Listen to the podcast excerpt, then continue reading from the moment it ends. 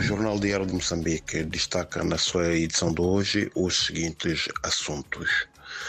O reinício para breve da circulação de comboio de passageiros entre Beira e Teta está sendo aguardado com muita expectativa.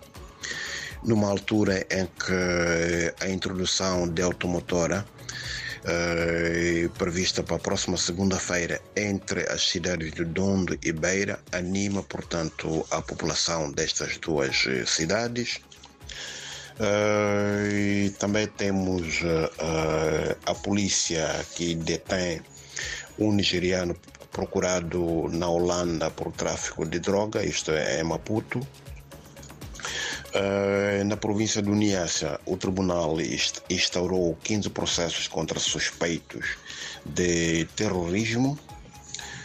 Uh, também temos em destaque incêndios em casas de habitação uh, que fazem 10 mortos na província de Gaza. Um, o Fundo Monetário Internacional que espera eh, que o governo moçambicano leve por diante várias reformas, eh, apesar da contestação à tabela salarial única. E finalmente temos o, o desporto em que o Ferro Verde Climani continua imparável no Campeonato Nacional de Futebol da Segunda Divisão de Honra, de honra aliás, na sua fase regional centro.